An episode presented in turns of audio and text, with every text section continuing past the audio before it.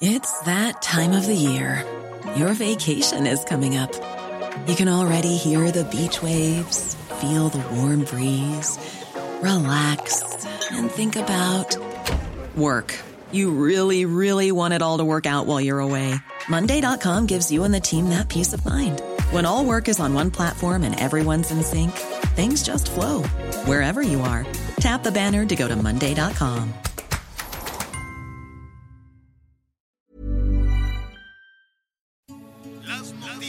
¿Qué tal? ¿Cómo le va? Buenas tardes. Estás a punto de escuchar Yo soy Javier Alatorre. las noticias con Javier Alatorre. La vamos a pasar muy bien.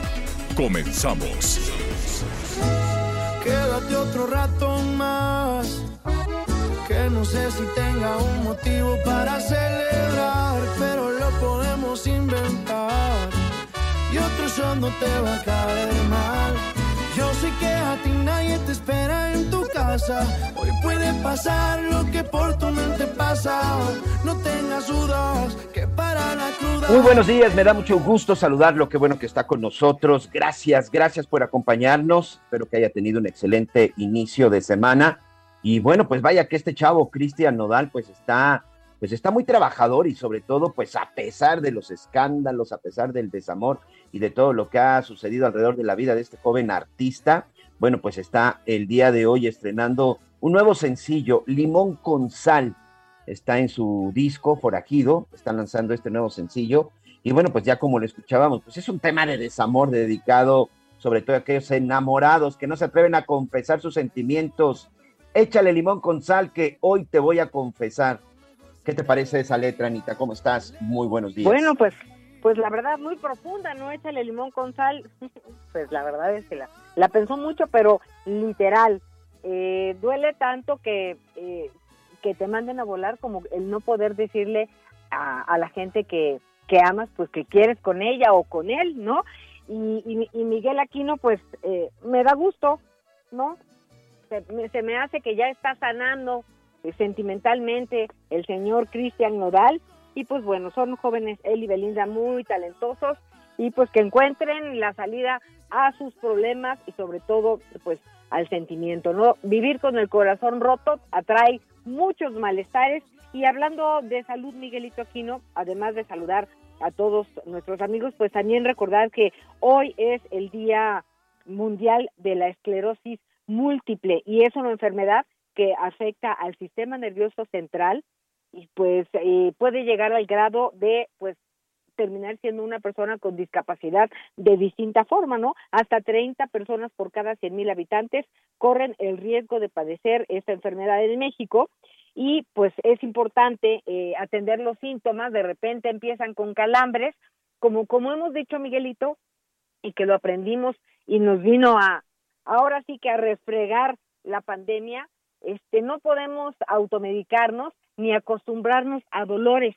Fíjate que eh, sí, en algunos programas que he realizado de esta enfermedad, de repente tienes dolor en un dedo, ¿no? En un dedo que se te acalambra, que se te queda tieso, pero con algunos desinflamantes, con algunos ungüentos, vives y aguantas un año o año. Y luego resulta que ya cuando el ungüento no es suficiente, vas al doctor, vienen los estudios y resulta que tienes esclerosis múltiple que pues tiene sus fases, sus grados y en alguna fase, no por supuesto, las siempre las iniciales, y, y hablar de prevención de la salud es atenderte antes de que te duelan las cosas, por supuesto, pero sí, los primeros síntomas es muy, muy importante. Y luego la esclerosis múltiple también tiene sus dificultades engañosa, pero no es más que estos días eh, de distintas enfermedades y padecimientos, Miguel Aquino, amigas y amigos, los que nos recuerdan lo importante y lo presente que debemos de tener la salud. Yo debo confesar que de repente, mira, no soporto el cubrebocas. Ya no puedo con el cubrebocas, ya lo, pero no podemos dejar de utilizarlo y mucho menos pensar, dejar de pensar en las medidas de higiene. No se le olvide su gelecito, tenga mucho cuidado con las interacciones. De repente a mí se me olvida y soy muy eh, querendona, entonces quiero andar abrazando a, a mis amigas, a mis amigos, a los compañeros, sobre todo que vemos, este, y no hay que hay que seguir teniendo este este tema de lo que pueda que sea contagioso, con la sana distancia estamos del otro lado, Miguel Aquino. Y pues asustados, preocupados y ocupados con Ágata, Miguel. Así es, Anita. Hay que tener mucha precaución, hay que tener mucha precaución ya para concluir estos temas de salud. La verdad es que sí ha sido complicado y sobre todo porque queda claro que pues todavía tenemos que batallar. Yo ya no le quisiera llamar pandemia, hay que, hay que estar batallando con esta enfermedad. Recordarle a nuestros amigos que el COVID llegó para quedarse, sus diferentes facetas, pero finalmente el COVID llegó para quedarse. Hoy en día, bueno, yo tengo un par de, de amigos, de familiares que se encuentran pues que se encuentran este, encerrados, que se encuentran encerrados precisamente porque están contagiados, tanto en la zona de la Ciudad de México como en la zona de Tulum, en Quintana Roo. Es este, gente que hoy, bueno, pues se ha contagiado, pero ya también como que aprendemos a vivir con esta enfermedad, sobre todo de entender que pues te tienes que aislar, te tienes que vitaminar, debes de tener el monitoreo de tu, de tu temperatura, el monitoreo de tu oxigenación. En verdad, amigos, el COVID llegó para quedarse más allá de lo que de repente quieran decir, pues algunos, pues ni siquiera me atrevería a decir médicos, sino que se atreven a decir algunos servidores públicos, hay que aprender a lidiar con esto. Recuerden, la vacuna no nos hace, no nos hace este, eh, inmunes a la, inmunes a la, a la, a la enfermedad. Entonces creo que esto debe de ser muy, muy, muy importante. Y sí, y todas las enfermedades creo que al final deben de tener este monitoreo que tú comentas, Anita, y hay que tener muchas precauciones y sobre todo hay que cuidarnos. Y atención para nuestros amigos en la zona del Pacífico, Oaxaca, Chiapas, Guerrero, vamos a enlazarnos en unos minutos más precisamente hasta este lugar. Oaxaca es la zona en donde ahorita pues está el mayor problema. Ágata, el primer huracán de la temporada, ya se encuentra en este momento en categoría número dos. Ya hay unas lluvias muy importantes, no solamente en la zona de la costa del Pacífico, durante todo el fin, en este momento en la zona de Quintana Roo está lloviendo, en este momento en la zona de Yucatán también está lloviendo, hay algunas lluvias también en la zona de Chiapas, en la zona de Campeche, pero Oaxaca y Guerrero en este momento, sin duda, Anita, es el epicentro y sobre todo es en donde Ágata podría estar golpeando en las próximas horas. Vamos a estar hablando al respecto, vamos a platicar con las autoridades y por supuesto con nuestros compañeros corresponsales. Pero oye, Anita, ya que estamos en estos, este, vamos a hablar un poquito de temas positivos. Vaya fin de semana para México, vaya más independiente de las declaraciones de nuestros, de todos nuestros gobernantes, vaya fin de semana que vivió México en materia deportiva. La verdad es que el Checo Pérez, bueno, se lo merecía, ¿no?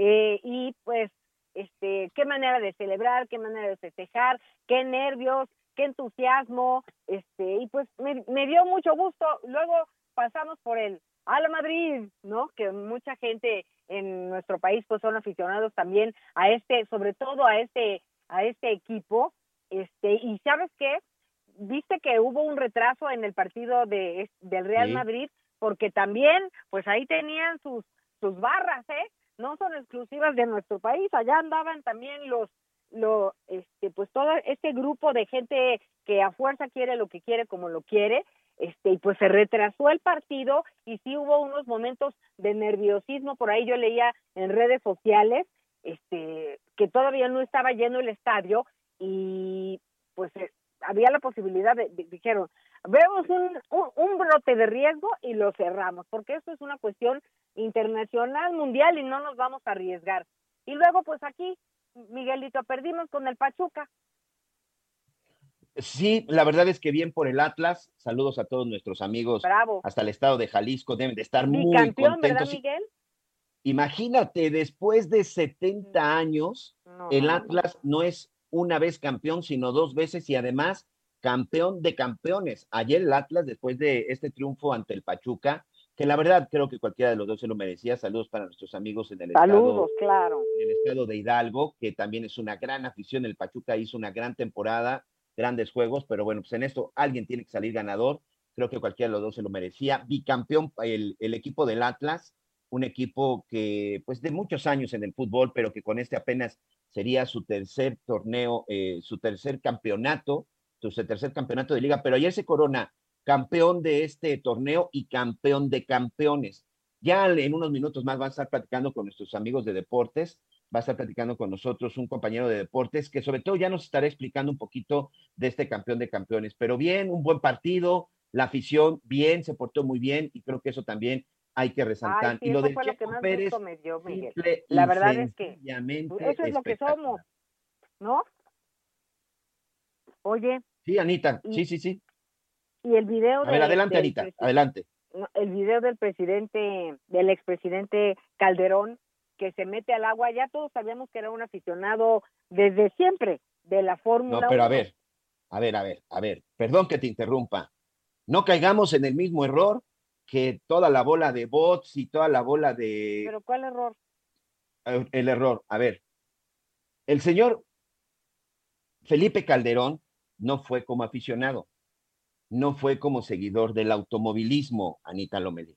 Y ahorita también no lo sí es un aficionado a la Fórmula 1. Ok, Eso sí es un hecho. Pero, pero, a ver, espérame, no, o sea, es que sí es muy importante, porque ayer todo mundo, el presidente y cómo es posible y cuánto se gastó en su viaje a Mónaco. No, no, es que no me dejaste terminar, Miguelito. Ok. No, no, no, o sea, sí entiendo a dónde vas, pero no, digo, o sea, acaba tu comentario para que yo... Nada más decir, nada más decir, si el presidente, expresidente Felipe Calderón estuvo en el Gran Premio de Mónaco, señores, es porque ya desde hace varios meses él es parte del comité de la directiva de la Federación Internacional de Automovilismo.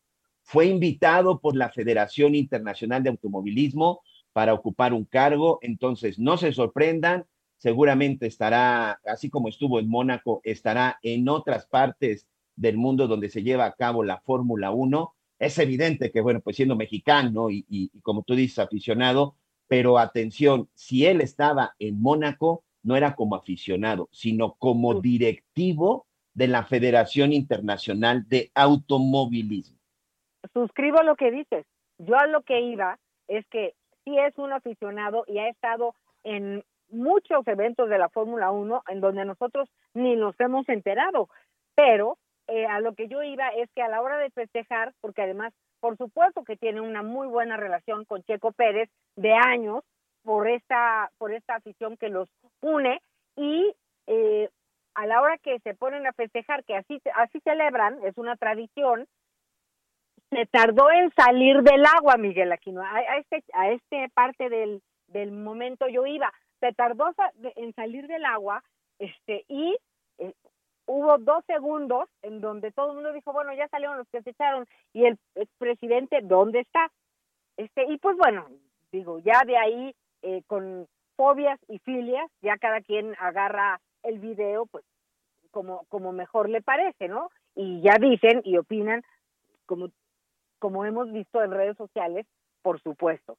Y también destacan que, bueno, mientras allá está el expresidente con el Checo Pérez, pues acá está su papá, este, pues trabajando con Morena y sus campañas y pues, también, también pues hay, hay, hay para todos los lados. Pero, y también, Miguelito, hablando de expresidentes, lo que sí leí y releí y releí fue el tema del el expresidente Enrique Peña Nieto, ¿no? Que, que pues sacó una visa dorada para vivir en España con lujos de cinco estrellas y solamente la gente eh, que es un fuerte inversionista en, en España, pues logra este visado dorado. No importa si eres expresidente o quien seas, lo que importa es cuánto inviertes y en dónde inviertes en España para lograr este visado.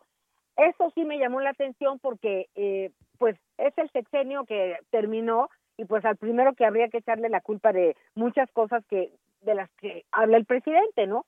Y, y sí parece que tiene un viso dorado también hasta nuestro país, porque ya se cerró el caso también de la Casa Blanca de aquellos que perdieron el expediente de este de este famoso caso. Entonces, pues bueno, historias de expresidentes, Miguel Aquino, pero regresemos a lo que nos interesa. Vamos hasta Oaxaca, Anita, porque ya está Luzbel Rasgado, señor corresponsal del Heraldo Radio en Oaxaca, en este momento, como ya les decía, es categoría 2, se encuentra a 90 kilómetros de Puerto Escondido y se espera que en las próximas horas precisamente llegue hasta, llegue este, este bonito estado de la zona del Pacífico. Y lo más importante, ¿cuáles son las medidas de seguridad? ¿Qué es lo que está sucediendo? Roosevelt, primero que nada, muchas gracias. Muchas gracias por este llamado. ¿Cómo están las cosas? Por fortuna, todavía, bueno, pues hay comunicación, ¿no? ¿Qué tal, Miguel? Anita, buenos días. Sí, hasta estos momentos solo se han registrado lluvias intermitentes, lluvias de moderadas a fuertes en algunas localidades del istmo de Tehuantepec, en la región de la costa, donde se espera que esta tarde noche ya arribe el huracán, que ahorita es categoría 2, el huracán Ágata, y que eh, comience a eh, dejar sus efectos, sobre todo en la región de la costa. Hasta estos momentos eh, se tienen alrededor de 200 municipios en alerta en todo el estado de Oaxaca. También el día de hoy el Instituto Estatal de Educación Pública de Oaxaca suspendió las clases en cuatro regiones de la entidad, en la región de la costa, en Sierra Sur, en el Istmo y la cuenca del Papaloapan.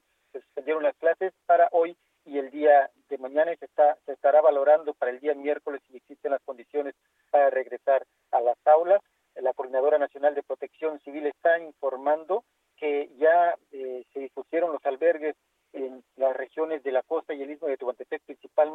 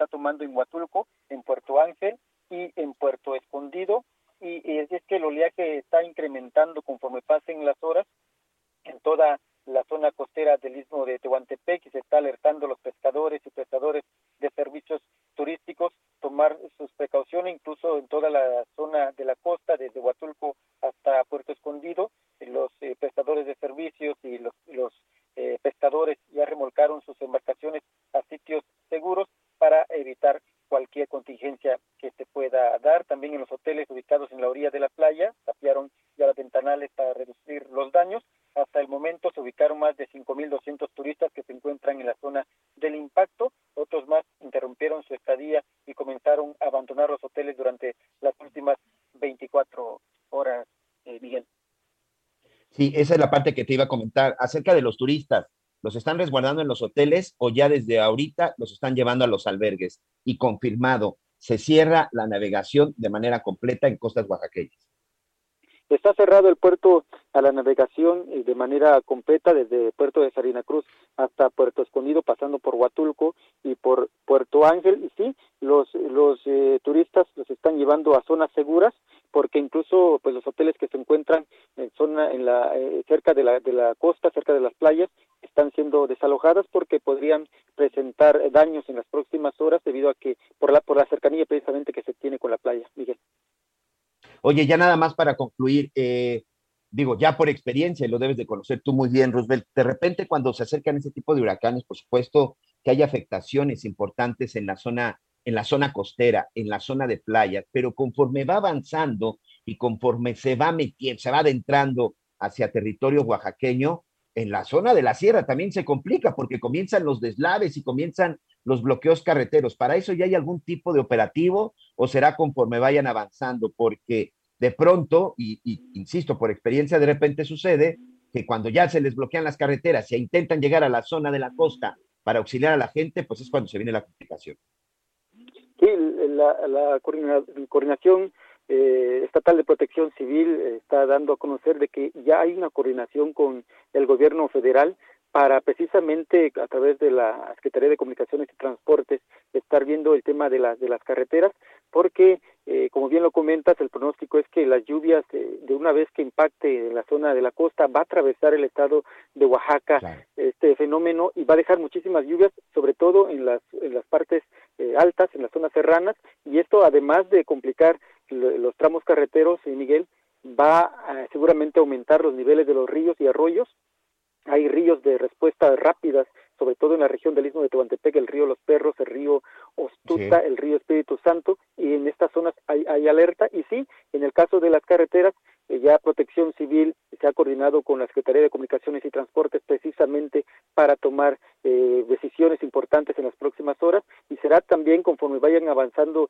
eh, las horas y, este fenómeno vaya afectando, se irán tomando ya decisiones muy importantes. Sí, hay que estar muy pendientes porque precisamente este fenómeno ocurre sobre todo en la zona de Oaxaca, insisto, por experiencia nos ha tocado, pero bueno, vamos a estar muy pendientes de esto. Muchas gracias, Roosevelt, y vamos a estar pendientes, amigo. Por lo pronto, un abrazo a todos nuestros amigos hasta el estado de Oaxaca. Igualmente, estamos a la orden. Abrazos. Cuídense, Anita.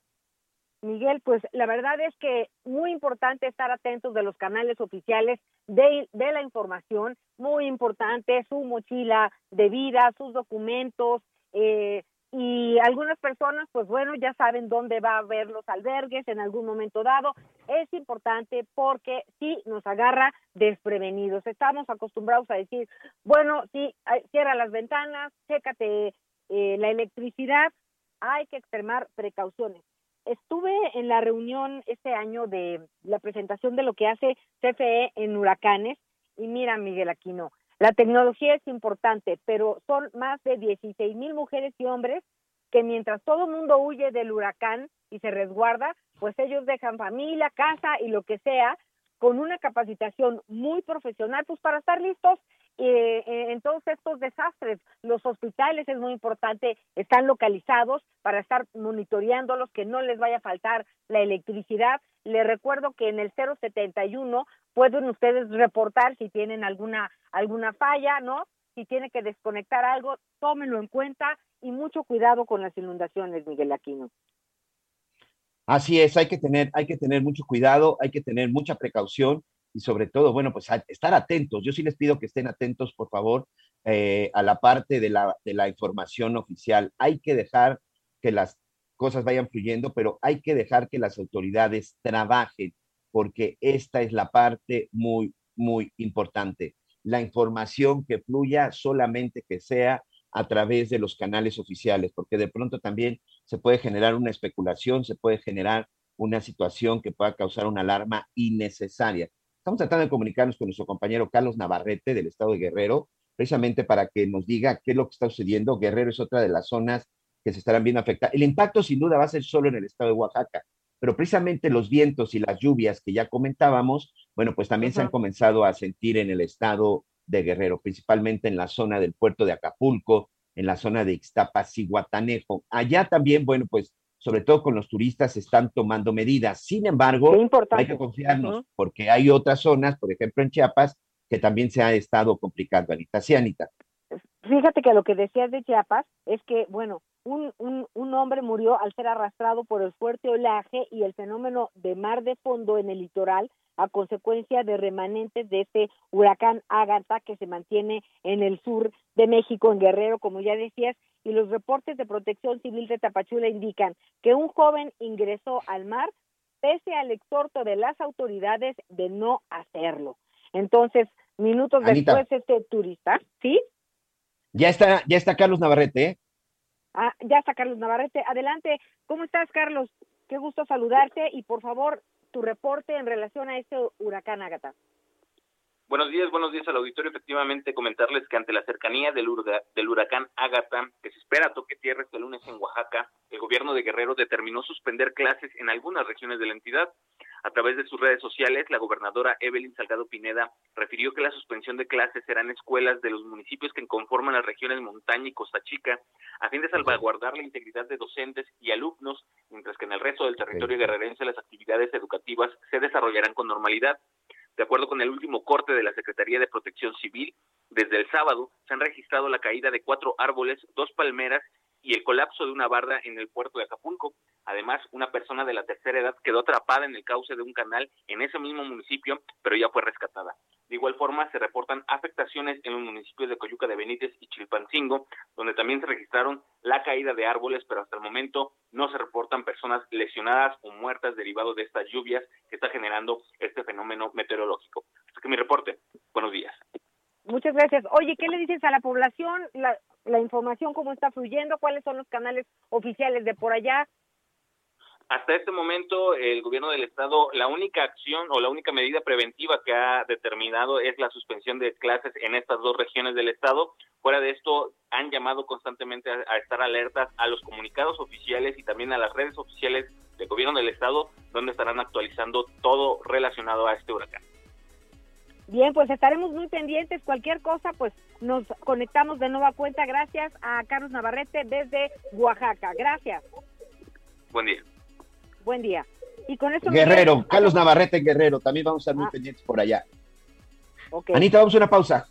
Bye.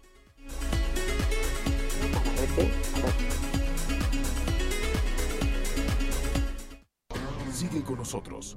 Volvemos con más noticias. Antes que los demás. Heraldo Radio. Todavía hay más información. Continuamos. ¿Pronto?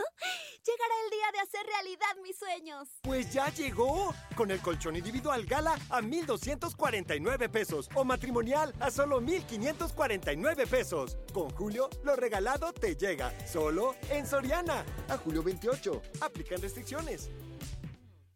Las noticias en resumen. Jonathan José González, de 14 años, y Cristian Rafael, de 16 fueron localizados muertos en Colima después de ser reportados como desaparecidos el viernes pasado en el municipio de Villa de Álvarez. Hasta el momento no hay sospechas de lo que le sucedió ni, ni tampoco detenidos. Los cuerpos de tres migrantes, dos de identificación y uno nicaragüense, que murieron en el río Bravo, en Tamaulipas, fueron recuperados, informó ya el Instituto Nacional de Migración. Con el 40.3%, el candidato de izquierda, Gustavo Petro, competirá en la segunda vuelta de las elecciones de Colombia con el empresario inmobiliario Rodolfo Hernández, quien se ubica en segundo lugar con el 28.1%, según datos del preconteo de la Registraduría Nacional. Ayer hubo elecciones en Colombia. Y hoy el dólar se compra en 19 pesos con 35 centavos y se vende en 19 pesos con 82 centavos. Emprendedores, empresarios e inversionistas, todos reunidos en un mismo lugar. La Feria Internacional de Franquicias, este 9, 10 y 11 de junio en el World Trade Center de la Ciudad de México. Las franquicias más exitosas del mercado. Regístrate en www.fif.com.mx.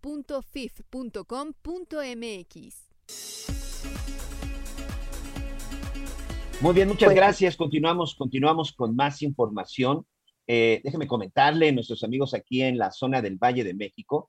Fíjense que desde hace ya por lo menos dos días ha estado circulando un documento y algunos eh, compañeros, algunos colegas ya de los medios de comunicación, bueno, pues han hablado al respecto. Este, nosotros, bueno, vamos a irnos con esta previsión de aparentemente hay un documento del Tribunal de Justicia Administrativa de la Ciudad de México específicamente de la primera sala especializada en responsabilidades administrativas, en donde se estaría confirmando una sentencia en contra de la alcaldesa de Cuauhtémoc, Sandra Chantal Cuevas Nieves, mejor conocida, ya sabe, como Sandra Cuevas, esta eh, alcaldesa de aquí de la Ciudad de México, que pues se vio involucrada ahí en un asunto de abuso de funciones y hasta de robo. Ustedes recordarán el caso, en donde incluso este, dos policías señalaban de que habían sido golpeados, de que habían sido humillados les habían robado parte del equipo durante una reunión en las oficinas centrales de la alcaldía Cuauhtémoc. Se fueron a un proceso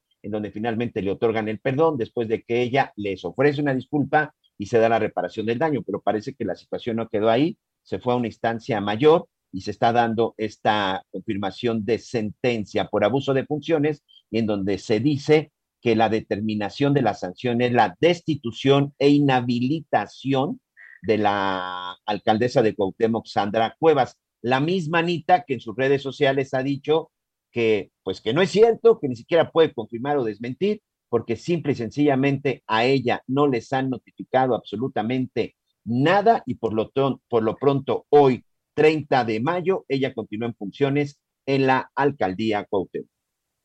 Pues vamos a estar muy pendientes de, de que de esta sí o no notificación, porque pues de esto depende, Miguel Aquino. Aunque sí, ya llevamos varios días en este tema, lo importante es este pues que, que se notifique oficialmente para que finalmente ya ella, ella, ella pues tendrá que decir eh, qué pasó o qué va a pasar, ¿no? Pero ¿qué te parece si eh, cambiamos de tema? Se termina mayo eh, y empieza junio. Junio es el mes del orgullo, ¿no? Que es un orgullo que pues para muchas y para muchos es de por vida, por supuesto, pero sí vale la pena platicar de por qué es el, el, mes del orgullo, ¿no? Siempre en este mes pues se llevan a cabo diversas actividades para exigir respeto e igualdad para los integrantes de la, de la comunidad LGBT más. Y para hablar de la importancia de este mes y de estos temas, de las actividades que se llevarán a cabo, me da mucho gusto saludar a Iván Tagle, director de la organización YAG México. ¿Cómo estás, Iván? Hola, muy buenas tardes, estoy muy bien. Saludos a ti y a todo el auditorio, muchas gracias. Y como bien lo dices, el mes del orgullo inicia y es orgullo porque para muchas y muchos de nosotros quienes pertenecemos a la comunidad LGBT y más, no ha sido nada sencillo, ¿no? Hemos tenido que pasar por rechazo familiar, vivir discriminación, ¿no? Afrontar las barreras de desigualdad e incluso muchas veces el suicidio y esto este mes nos hace justo eh, tomar todo todo todo esto negativo para transformarlo en algo positivo y decir aquí estamos no felices vivos somos parte de una sociedad y con orgullo después de todo lo que hemos enfrentado pues posicionarnos justo para visibilizar todavía las agendas pendientes lo necesario que es estar hablando y luchando por comunidades que históricamente han sido vulneradas. Entonces, es por eso que estaremos eh, conmemorando el mes del orgullo y eh, importante hablar sobre eh, el acceso a una salud mental sin discriminación, porque derivado a los últimos años, sobre todo que hemos venido de esta terrible pandemia, el índice de suicidio en las juventudes diversas, las personas jóvenes, gays, lesbianas, bisexuales, trans, pues ha aumentado bastante. Y entonces vemos una importante responsabilidad de la familia, ¿no? Cuando la familia apoya, cuando la familia ama, la sociedad no discrimina, Ana María. Entonces, creo que es importante que quien nos está escuchando, papás y mamás, sepan que el rechazo familiar orilla a los jóvenes tienen hasta 12 veces más probabilidades de suicidio en comparación de cualquier otro joven que está viviendo la misma situación. Oye, y en relación a este tema platicábamos de el daño que hacen algunos discursos de odio. Eh, si bien, eh, pues, somos libres, ¿no? Cada quien es libre de pensar y de hacer lo que guste. Eh, tenemos que partir del principio de derechos humanos y del respeto que, que cada ser humano se merece y por tanto, pues el respeto que debemos de exigir también, por otro lado, y estos discursos de odio sí han preocupado. Explícale a, a las personas que nos escuchan cómo se dan los discursos de odio. Bueno, pues estos discursos de odio lo que hacen es promover los prejuicios y el estigma, ¿no? Que dan pie a la discriminación. Y es lamentable que de repente veamos estos discursos de odio a partir de quienes nos representan en los congresos legislativos, a partir de algunos o algunas alcaldes que tienen una política muy cerrada, ¿no? Y que nuevamente posicionan mensajes que a través de la promoción del estigma llega a la sociedad. Y entonces estos discursos se comienzan a materializar en forma de discriminación, en forma de violencia, en forma incluso, lo último, los crímenes de odio, que por cierto en 2021 hubieron más de 70 homicidios por crímenes de odio y que muchos de esos los vemos motivados desde estos discursos, ¿no? Que parecieran, ¿no? Eh, inofensivos y que se escudan eh, a partir de la libertad de expresión, pero nuevamente dañan completamente pues a toda una sociedad porque están promoviendo eso, los estigmas, los prejuicios de los que hemos tanto luchado para salir, para poder acceder a nuestros derechos y que están presentes, ¿no? Y entonces estos estigmas y estos prejuicios, pues nuevamente se permea nuestra sociedad y quienes son los más vulnerables a ellos, ¿no? Son las juventudes. Sí, quienes también están en un momento eh, pues delicado, porque joven, pues hay muchos temas que te atormentan. Este año va a haber distintas actividades, hemos de tener la oportunidad de estar platicando de, de otros temas también, pero me llama la atención que la marcha que se va a llamar, eh, digo que se que se llevará a cabo este año, pues tiene como lema el tema de, de las mujeres, ¿no? Eh, por las que no están. La marcha iniciará, bueno, el lema es por las mujeres que están y por las que ya no están. Y qué importante el lema porque pues no nada más es la comunidad LGBT más, ¿no? Es una comunidad que está integrada a pues a todas las demás, ¿no? Y que se preocupa por las mujeres. Y e, es muy importante posicionar esto, porque si los derechos de las mujeres en este país no avanzan, no se garantizan, los derechos de nuestra comunidad no van a ir a ningún lado.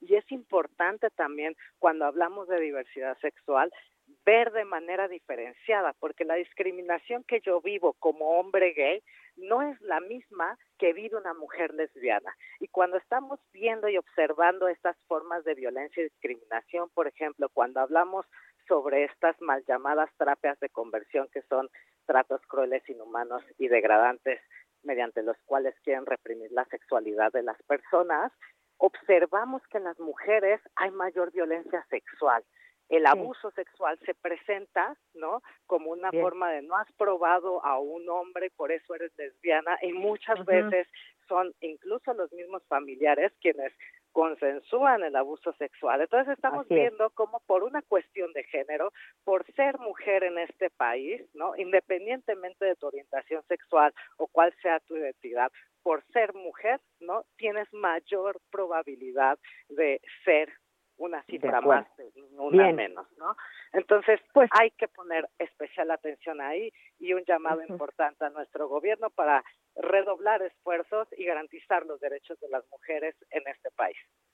De acuerdo. Iván Tagle, eh, director de Jack México, eh, nada más para despedirnos, ¿qué es Jack?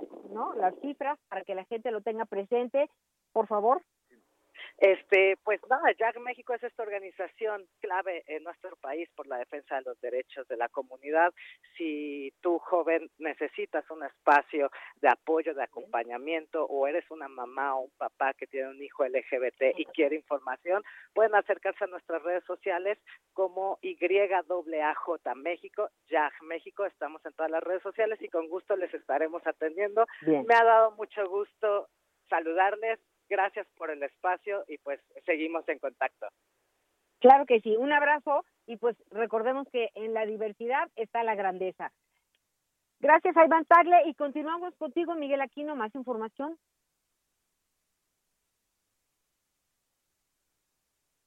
Estamos. Muchas gracias, Anita. Ahí tenemos más información.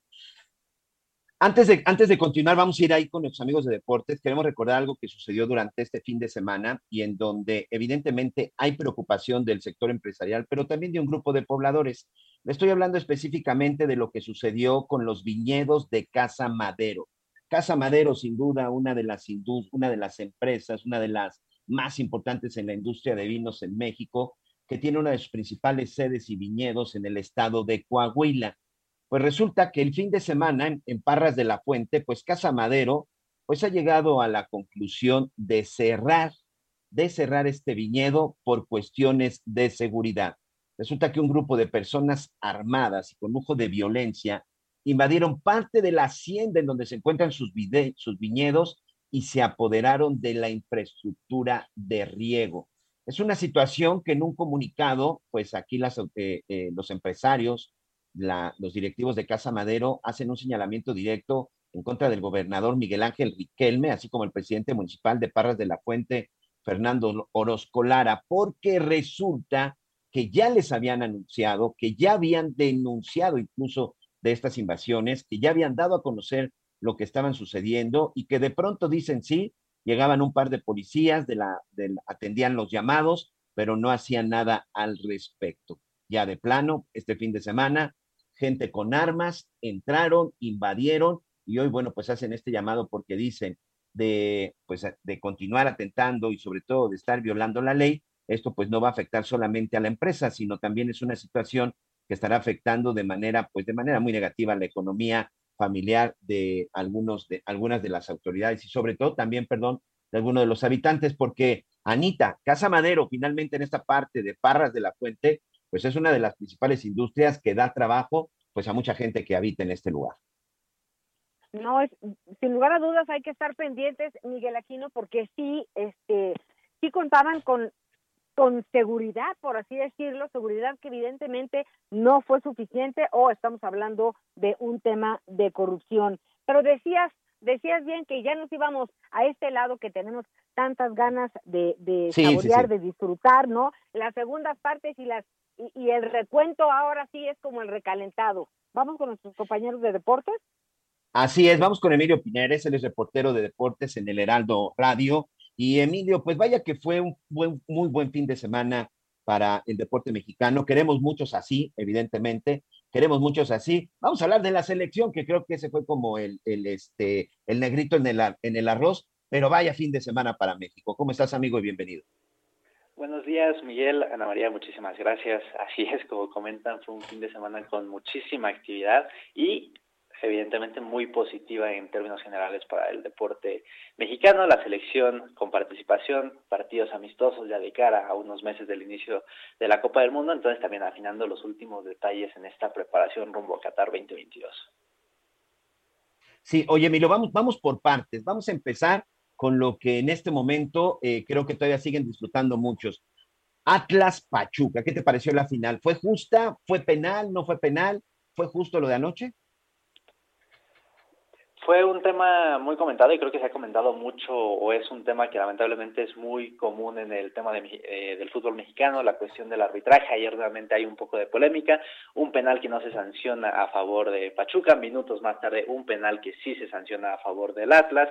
Al final creo que eso, digamos, deja un poco de dudas para los aficionados, pero creo que en términos generales Atlas eh, hizo más al momento de convertir los goles que Pachuca. Creo que Pachuca fue superior en la eliminatoria en los 180 minutos, pero también eh, no pudo convertir y esa fue la diferencia. Al final, eh, Atlas ha sido un equipo muy regular, es, es, un tema muy irónico, no gana ningún título en 70 años y cuando lo hace, bueno, gana dos de manera consecutiva, entonces ya también dejando ahí, inscribiendo su nombre en la historia del fútbol mexicano como apenas el tercer equipo que consigue un bicampeonato en la época de los torneos cortos.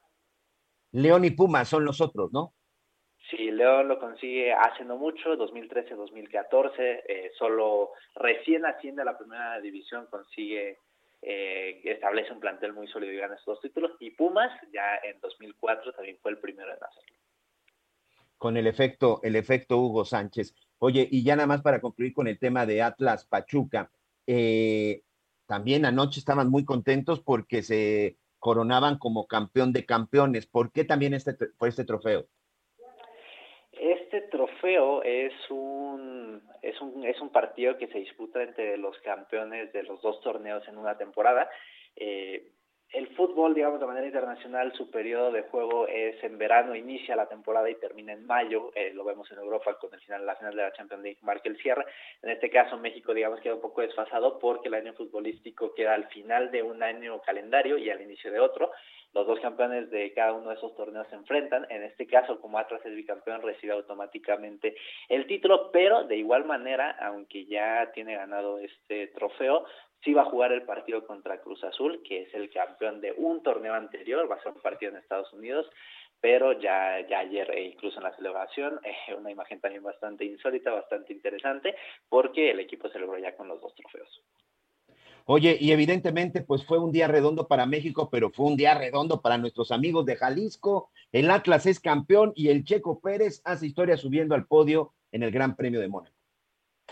Sí, posiblemente eh, el título de Atlas, bueno, muy importante para la gente de Jalisco, para los aficionados rojinegros, pero lo de Checo Pérez, bueno, es un personaje que se ha que se haya consolidado como uno de los favoritos de la afición mexicana, se ha involucrado muchísimo en los últimos dos años, bueno, desde su llegada a Red Bull con el piloto, y ayer eh, se convierte, bueno, en el primer mexicano en ganar en el Gran Premio de Mónaco, uno de los grandes premios con más tradición, el, el Gran Premio con más tradición, no el más importante porque realmente todos tienen el mismo valor, pero sí quizá el Gran Premio más emblemático de toda el circuito. También, eh, curiosamente, Checo Pérez utilizó un casco donde rindió tributo a Pedro Rodríguez, eh, quizá el primer gran héroe mexicano en el automovilismo. Y justamente eh, ayer, bueno, tenían un empate, dos victorias cada uno en la Fórmula 1. Ayer con su tercera, Checo, bueno, se coloca en solitario en, la, en el liderato de esa clasificación. En el casco, en el casco de, de Checo Pérez, amigos, ayer tenía el nombre de, decía Checo Pedro, precisamente en honor a Pedro Rodríguez, y decía eh, cuatro ganados, 25 podios, que son prácticamente los que sumarían Pedro Rodríguez y Checo Pérez, pero pues ese cuatro se convierte en cinco y podio se convierte en, en 26. Tres podios de primer lugar para Checo y dos para Pedro, si no me equivoco, este, Emilio.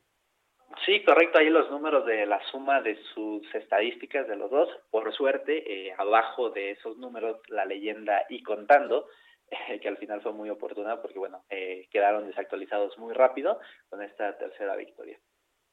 Oye, antes de, antes de ir con Anita Lomelí, que tiene también ahí una pregunta para ti, yo te quiero decir, cuéntales a nuestros amigos lo de la celebración y no vamos a entrar mucho en polémica, sobre todo en política, pero ¿por qué estaba ahí el presidente Felipe Calderón y el expresidente Felipe Calderón y por qué precisamente fue el festejo con él? Sí, fue una de las imágenes eh, que circularon mucho, bueno, que circuló mucho en redes sociales, eh, pero tampoco es casualidad. Eh, evidentemente existe un tema ahí político por su antecedente como presidente de la República, pero Felipe Calderón eh, tiene un cargo en la FIA, en la Federación Internacional del Automóvil, es el presidente de Comisión de Medio Ambiente y Sostenibilidad, entonces él tiene ahí participación, ha estado involucrado de cerca con este deporte, y evidentemente, bueno, también la victoria de Checo pues fue un resultado muy positivo para todos y aprovechan ahí para, para compartir el festejo, se avientan al albergue, entonces sí fueron imágenes bastante interesantes, pero va precisamente por el cargo y su papel que tiene ahí dentro del organismo. Y ya lo decía con Anita Lomení, seguramente no será la primera vez que veamos a Felipe Calderón Hinojosa en una celebración o durante un evento de la Fórmula 1, ¿no? Sí, correcto. Oye, y yo quería preguntarte, sobre las nuevas campeonas en el fútbol femenil. Dos cosas. Evidentemente no tiene la fuerza de, pues, de la final de fútbol, pero en relación a, las ligas femeniles también hay un tema en donde nos falta apoyo desde la difusión y pues por supuesto desde sus mismos clubes, pero ya hay este pues hay también campeonas, ¿no? La Liga Femenil MX hay que conocerla, ¿no crees? Sí, la por cierto son las Chivas, ¿eh? Sí, ya sabía. Sabía que te iba a gustar.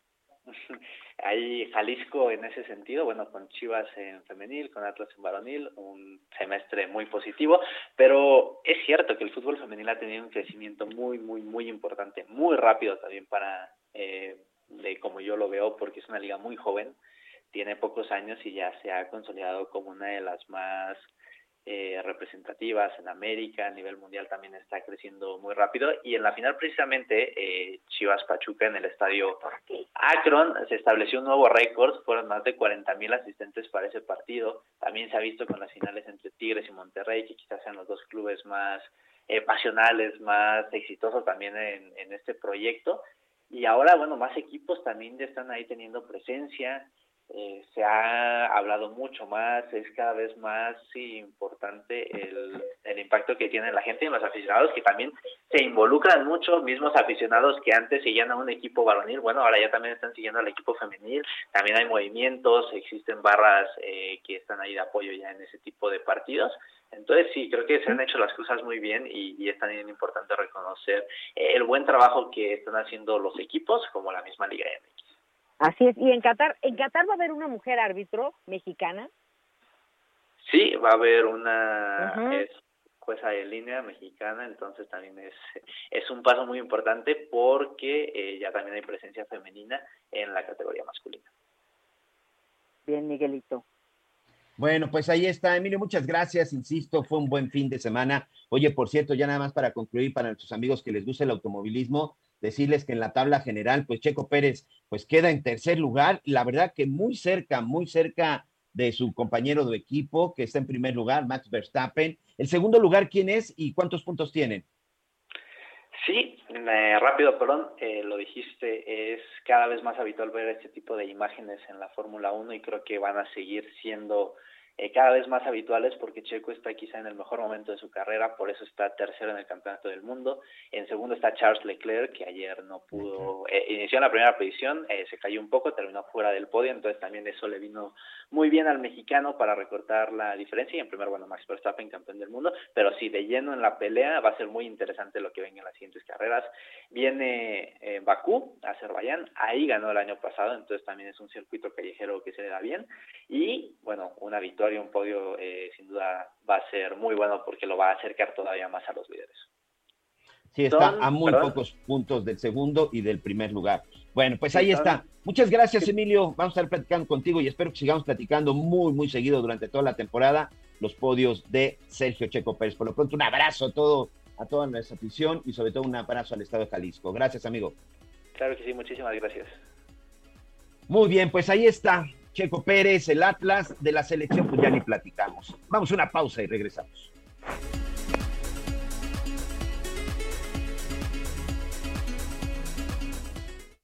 Toda la información antes que los demás. Ya volvemos.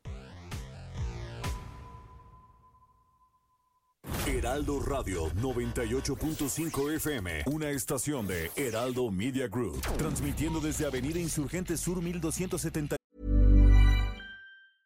Mother's Day is around the corner. Find the perfect gift for the mom in your life with a stunning piece of jewelry from Blue Nile. From timeless pearls to dazzling gemstones, Blue Nile has something she'll adore. Need it fast? Most items can ship overnight. Plus, enjoy guaranteed free shipping and returns. Don't miss our special Mother's Day deals. Save big on the season's most beautiful trends. For a limited time, get up to 50% off by going to BlueNile.com.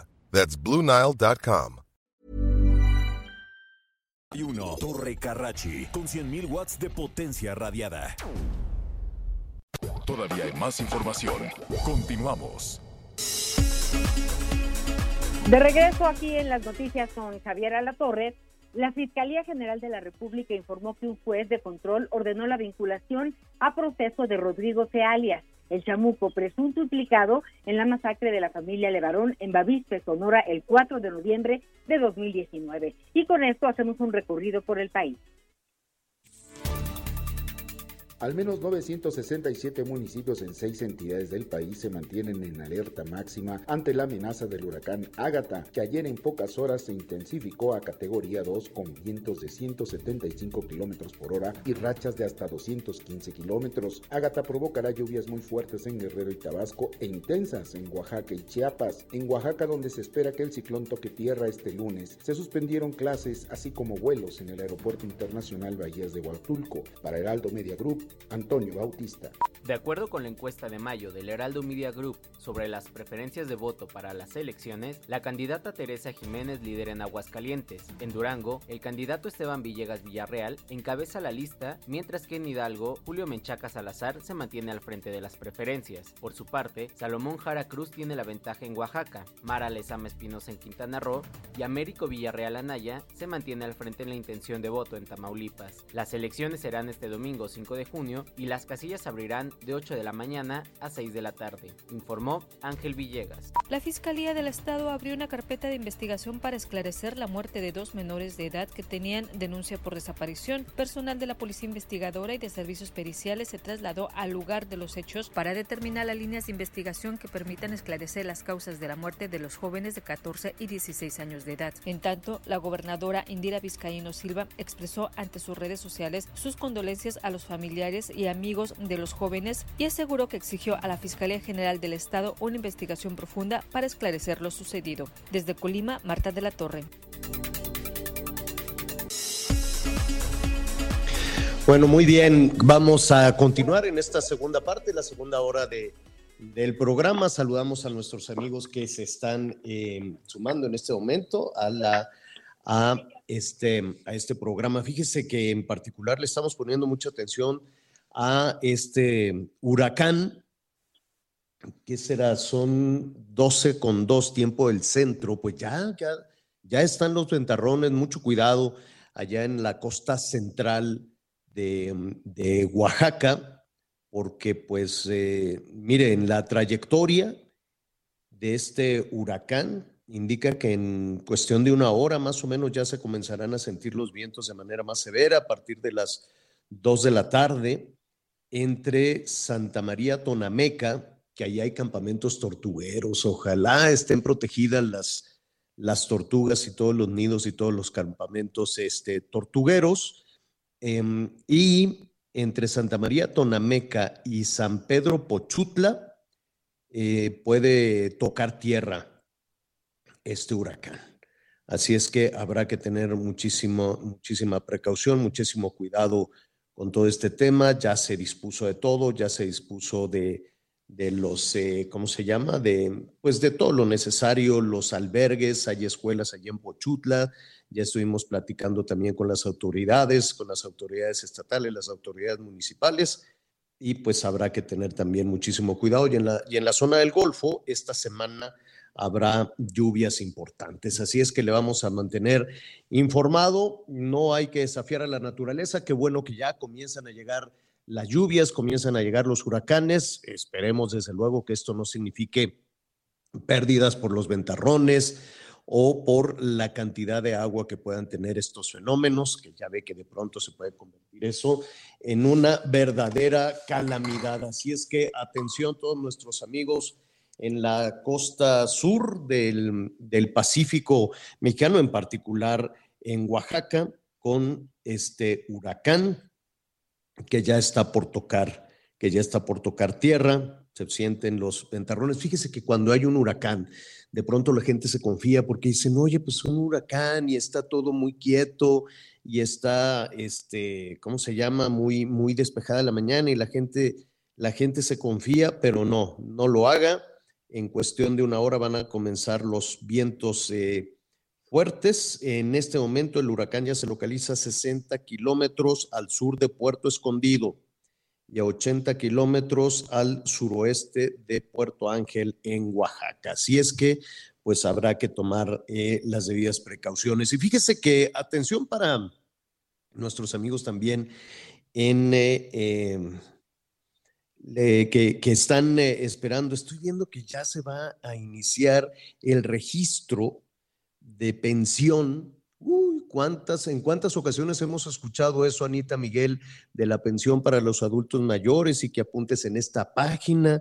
Y todos los días, eh, pues cuando estaba esa novedad, hace dos o tres años, que iban a llegar a las casas y que usted no se preocupe, sí, hay muchos viejecitas, viejecitos que les dan su pensión y otros que definitivamente ha sido muy complicado registrarse, por más que le digan en la página tal y en la tal. Pero con todo y eso, ahora se va a registrar, eh, a partir de hoy se abrió un registro de pensión, pensión para el bienestar para las personas con discapacidad. Así es que, eh, ah, esto se va a iniciar del 6 al 30 de junio. Del 6 al 30 de junio, vamos a ver si es cierto porque pues bueno, una cosa son los anuncios que son muy buenos, sobre todo en época de elecciones, ¿no?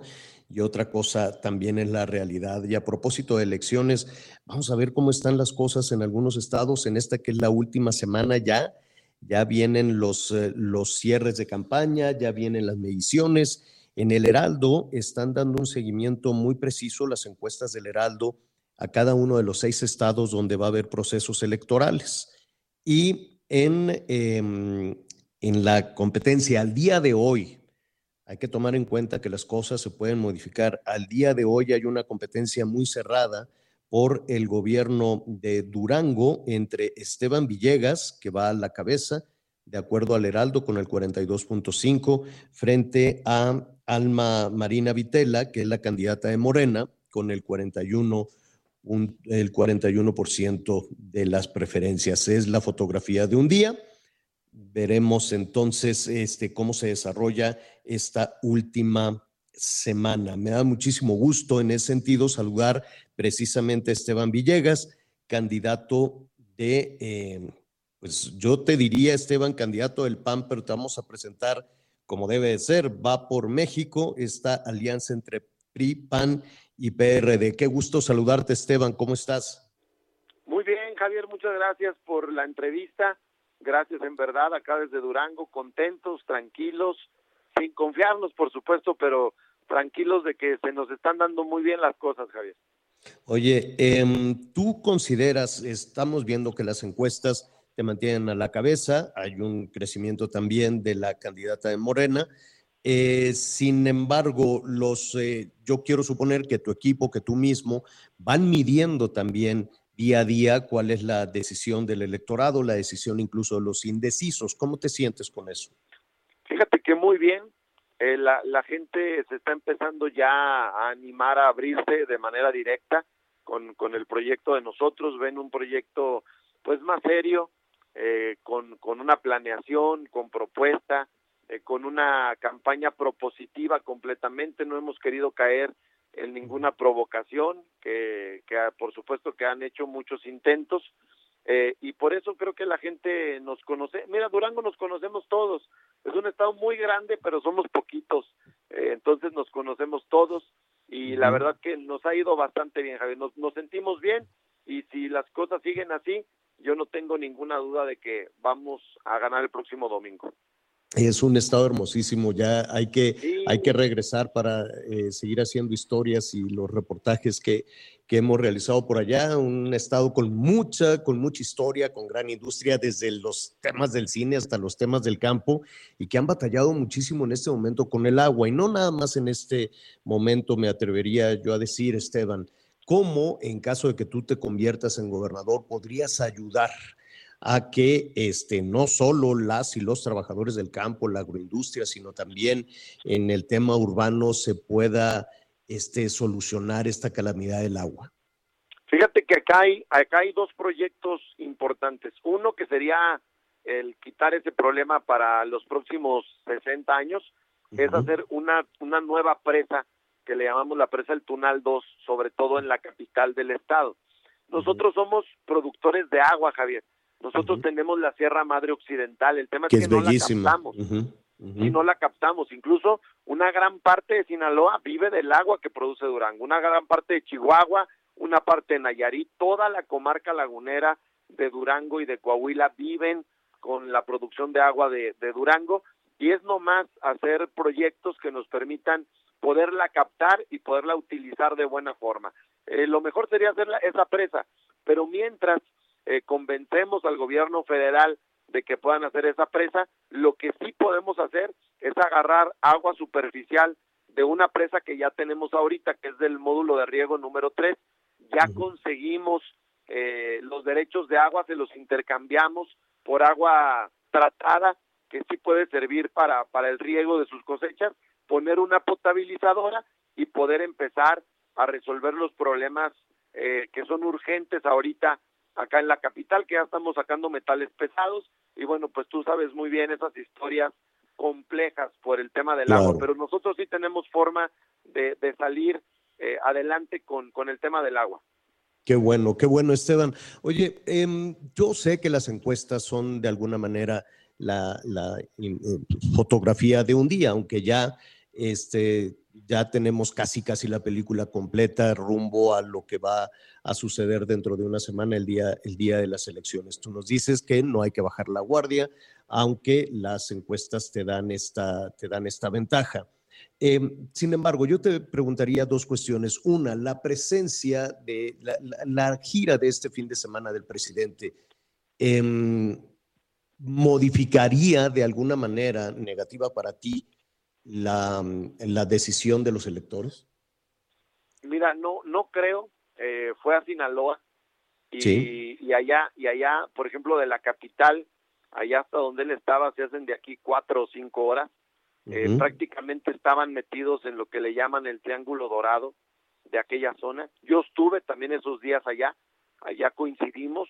Eh, no, no creo que, que que se complique nada e, en el tema con nosotros en lo personal, pero por supuesto que estamos muy al pendiente de que las cosas eh, salgan bien. Mira, Javier, acá hemos detectado 600 gentes, operadores de Morena, de diferentes estados, de Nayarit, eh, viene gente de Michoacán, de Puebla, de Sonora, algunos de Sinaloa, que están empezando amedrentar a la gente. Andan diputados federales, incluso hay, hay grabaciones ya que la misma gente ha expuesto, donde están yendo con el padrón de beneficiarios de los programas, diciéndoles o amenazándolos que si nosotros ganamos se los van a quitar. Entonces nosotros estamos haciendo contención también en el territorio, diciéndole a la gente que nadie les puede quitar los programas sociales porque están en la ley, que pueden salir a votar de manera libre. Creo que también les está jugando en contra, a la gente no le gusta sentirse amenazada, aparte ellos lo ven ya como un derecho. Eso es lo único que creo que puede eh, desacomodar la armonía que Durango ha tenido en, la, en los últimos procesos electorales. Yo espero que todo se lleve bien, que la gente salga a votar de manera tranquila y si todo sucede como lo tenemos planeado, yo no tengo ninguna duda de que la gente, la mayoría de la gente va a salir a votar por el PRI, por el PAN o por el PRD. Y la, la presencia de funcionarios eh, de gobierno federal, en su, ellos dicen descuéntenme el día, yo me pago mi boleto, eh, ¿te preocupa? Fíjate que no, este, al final, este, pues ellos no votan acá.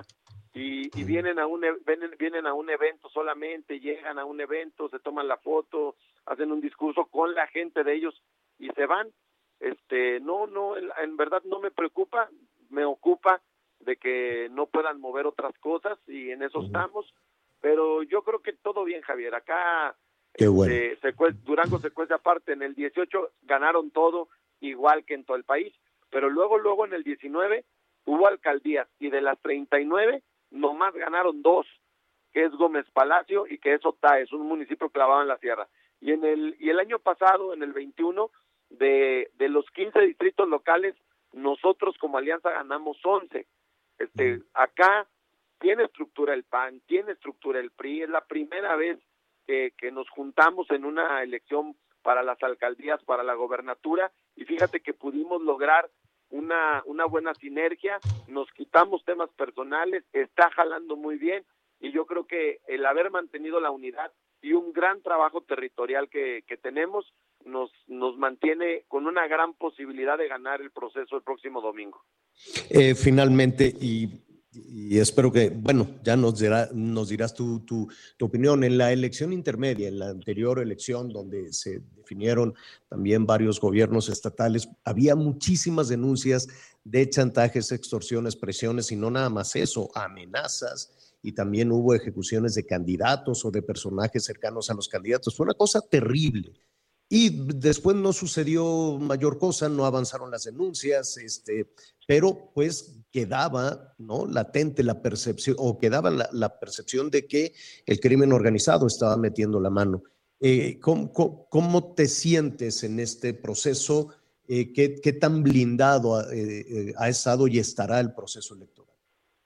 Fíjate que yo, yo espero que no pase lo que ha pasado en otros estados. hasta ahorita se ve todo muy tranquilo no el año pasado y el antepasado, el 19 y el 21, no vimos nada raro. Hasta ahorita, hasta el día de hoy, está todo así, va caminando todo, más los 600 gentes y los lo político, pues los diputados federales que andan acá. Nosotros no hemos detectado ahorita que se metan, esperemos que siga así y por supuesto le hemos pedido a las autoridades que les tocan eh, estos temas que, que nos ayuden a que todo esté tranquilo, a que todo esté bien, a todos nos conviene que la gente salga a votar, que decida, pero bueno, lo de seguridad, lo digo con todo respeto, es como lo que dicen los compañeros de doble A, Javier, solo por hoy. Este, hoy está bien, hasta hoy está todo tranquilo y esperemos que siga así. Esperemos que siga así. Esteban Villegas, candidato de Va por México, PAN, PRI, PRD, al gobierno de Durango. Eh, estaremos ahí muy. ¿Cuándo es su cierre? Cerramos ayer en tres municipios, estuve en Puanas de Vicente Guerrero y cerramos en la capital el día de ayer. Mañana voy a La Laguna, Gómez y Lerdo, para estar prácticamente cerrando en eventos regionales. Pues, eh, eh, eh, pues te, están escuchando a través del Heraldo Radio 104.3 FM, justo en La Laguna y en Gómez Palacio. Así es que el anuncio ya está hecho y estaremos ahí muy pendientes de, lo que venga en los próximos días. Muchísimas gracias. No, a ustedes, Javier, muchas gracias y primero Dios, acá te esperamos para que ahí vamos a estar a contar de la belleza de nuestro estado. Eh, definitivamente, muchas, muchas cosas buenas que contar de Durango. Gracias, Esteban. Gracias, Javier, un abrazo. Hasta pronto. Vamos, em, a ver, mire, eh, antes, de, antes de hacer una pausa, ya que le estábamos preguntando al, eh, al candidato del PAN, bueno, de PAN PRI PRD, eh, sobre esta situación de las amenazas, dice, bueno, al día, esto es, por hoy no hemos tenido ninguna de esas situaciones, de esas presiones, y esperemos que no suceda, que no sea como en el proceso anterior.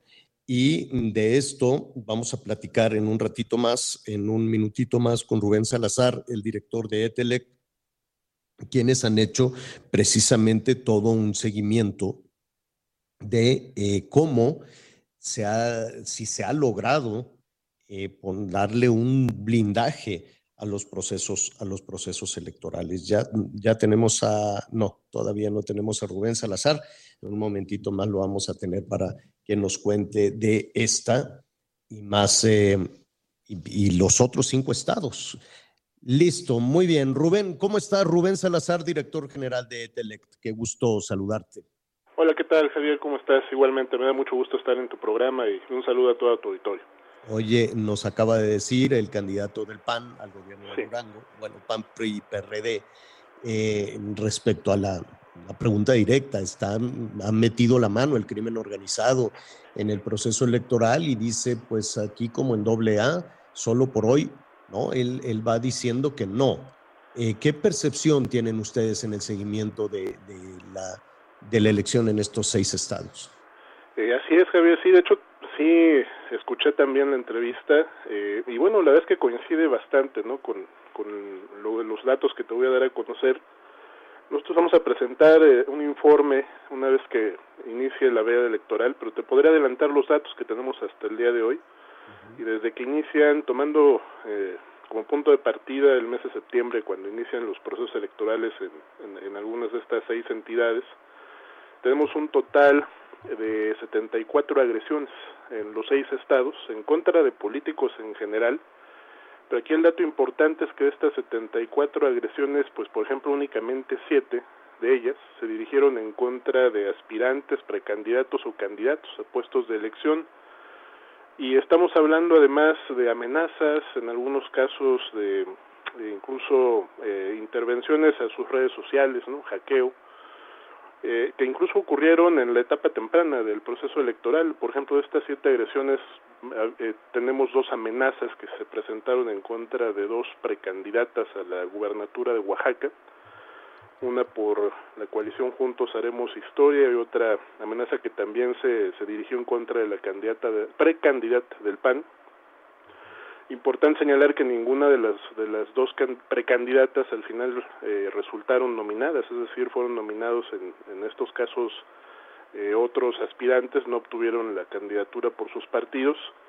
En el caso de, de Juntos Haremos Historia se trató de Susana Harp, de hecho ella además eh, también denunció haber sido víctima de hechos de violencia política de género lo cual en estos casos nosotros lo que percibimos es que detrás de, estas agresiones o de, esta violencia que también es muy común eh, al inicio de los procesos electorales, sobre todo ya desde la etapa de nominación de estas candidaturas, hay más conflictos políticos detrás también que explican, ayudan a entender el por qué en esta etapa inicial se presentan muchas de estas denuncias de parte de algunas aspirantes o algunos precandidatos que no resultan muchas veces favorecidos, ¿no? por estos estas estas nominaciones. En el, en el caso de Quintana Roo recordarás también a principios del proceso uno de los precandidatos había denunciado que su celular había sido hackeado. Es decir, son agresiones de este tipo. En el caso de Quintana Roo también ahí sí ya estamos hablando de candidatos. Eh, la candidata de Morena denunció también amenazas no especificó eh, en, eh, vaya mm, detalles no sobre quiénes pudieron haber sido los responsables pero bueno estas denuncias pues también forman parte no de lo que hemos observado en este proceso y tenemos ya finalmente también este Javier otras otras cuatro agresiones una en contra de la candidata a la gubernatura de Aguascalientes aquí fue una por parte de Morena una agresión indirecta sobre sus brigadistas que denunció la candidata eh, y en el caso de Quintana Roo sería quizá la más grave de todas, el asesinato de un familiar de un candidato a una diputación local por el partido Movimiento Ciudadano. Eh, el padre de este candidato fue asesinado en otro estado, en el estado de Nuevo León. Y en el caso de Hidalgo también un, ataque indirecto contra un familiar, eh, ex familiar, ex cónyuge de la actual candidata del PRI a esa gubernatura por Hidalgo. Todas estas agresiones eh, ocurrieron ya eh, pues eh, desde el inicio del proceso. Eh, en realidad la, la, violencia ya en lo que tiene que ver en este periodo de campaña, Javier, pues realmente hasta el día de hoy afortunadamente tenemos que informar, hay un saldo pues blanco en este sentido, no hay ningún candidato asesinado, ningún aspirante asesinado tampoco en, en, en la etapa de precampañas. Eh, lo cual puede explicarse por, por dos razones, ¿no? La primera, como bien sabemos, es un, es un problema que afecta fundamentalmente a aspirantes del ámbito municipal, y en esta elección únicamente eh, Durango renovará sus 39 ayuntamientos, es el único estado de los seis que tendrán comicios este próximo domingo 5 de junio, en donde habrá elecciones para estos cargos municipales.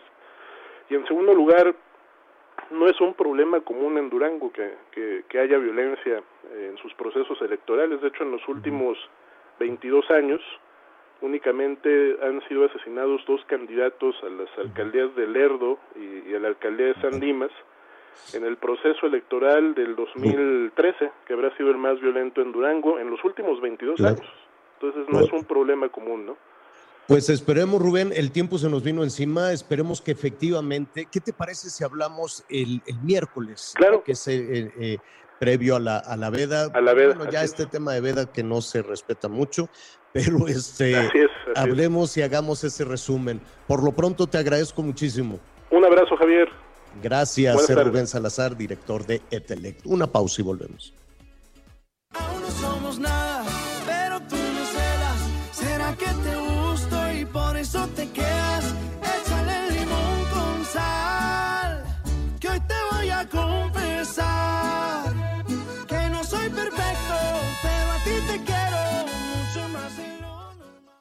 Sigue con nosotros. Volvemos con más noticias. Antes que los demás. Heraldo Radio. La HCL se comparte, se ve y ahora también se escucha. Todavía hay más información. Continuamos. Llegó una oferta muy fresca. Aprovecha la manzana Red Delicious a 29.80 el kilo y la costilla de res para asar a 79.90 el kilo. Sí, costilla de res a solo 79.90 el kilo. Con Julio, lo regalado te llega. Solo en Soriana. Al 30 de mayo. Aplican restricciones. Válido en Hiper y Super. Las noticias en resumen. Son las 12 del día con 30 minutos tiempo del centro de México. El jefe del Departamento Educativo de Ecopark Colima, Roberto Fonseca, confirmó el asesinato de un ciervo rojo y un borrego tras un ataque a balazos en el Centro de Conservación Animal.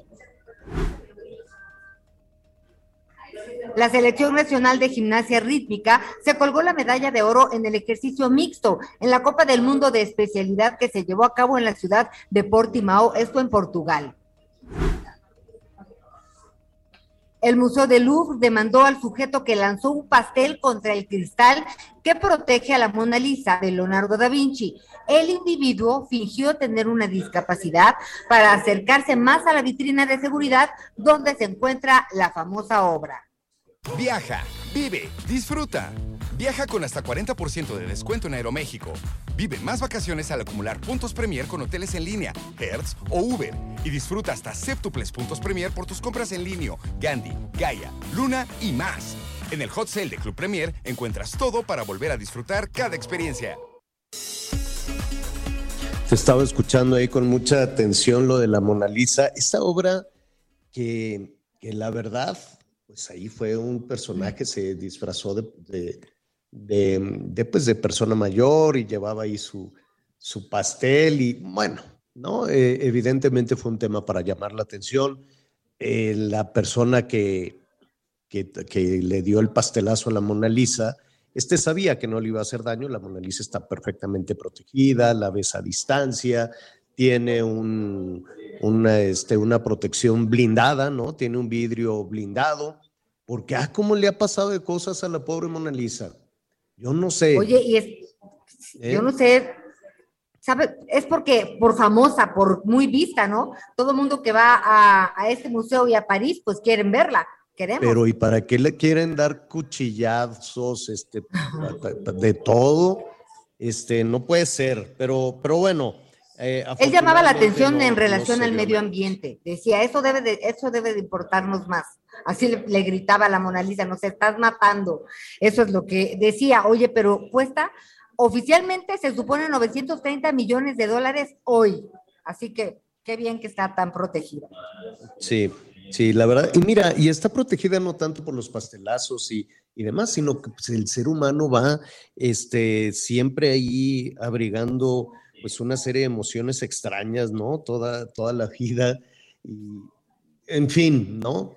En fin, todo lo que puede, todo lo que se puede este, generar cada, cada cabeza es un mundo. Bueno, en un ratito más le vamos a decir de la trayectoria de este, de este huracán evidentemente pues está con algunas, este, va con vientos importantes, ya no lo van a decir los especialistas, va con una descarga de agua importante también, ¿no? Hay algunos estados de la República donde dicen, ay, mándanos un poquito, que nos caiga un poquito de, de, agua de lo que lleva Ágata, este, este huracán, pero ya lo vamos a ver en un momentito más. Pero fíjate eh, en lo que establecemos ya la este, comunicación con eh, nuestro siguiente eh, con nuestro siguiente invitado para poder eh, saber de la trayectoria del huracán y lo que dicen eh, también en los albergues y todo, todo este, este tipo de situaciones necesarias.